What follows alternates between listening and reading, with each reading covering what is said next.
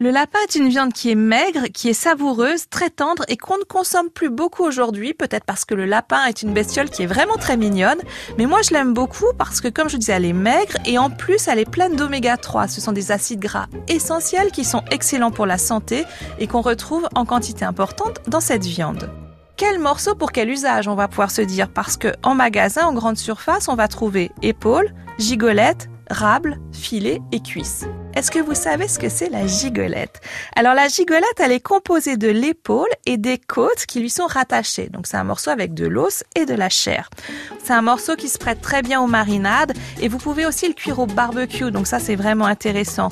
Donc par exemple, une petite idée recette toute bête, c'est l'enduire au pinceau d'un mélange de harissa, vous savez cette pâte de piment euh, qui nous vient d'Afrique du Nord, de jus de citron, une pointe d'ail, un peu de menthe, vous la colorez bien et puis vous la faites cuire on va dire une trentaine de minutes, ça devient un morceau qui est particulièrement moelleux et goûteux. Un morceau aussi intéressant du lapin, c'est le filet. Donc le filet, on va dire que ça correspond au blanc. C'est une viande qui est particulièrement tendre et c'est parfait pour des cuissons rapides, que ce soit à la poêle, au wok ou à la sauteuse. On va compter 5 minutes de cuisson. C'est vraiment parfait quand on est pressé un soir, par exemple. Moi, ce que je vous propose avec ces morceaux, c'est tout simplement de faire des filets de lapin façon nuggets, comme les nuggets de poulet, justement pour le faire apprécier des enfants.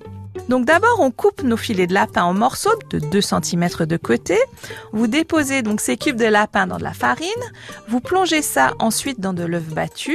Et puis une fois que tous vos morceaux sont bien enrobés d'œuf, vous les plongez dans de la chapelure ou encore, petite astuce personnelle, dans des cornflakes que vous avez tout simplement éboudriés avec les doigts. Ça amènera beaucoup plus de croustillant.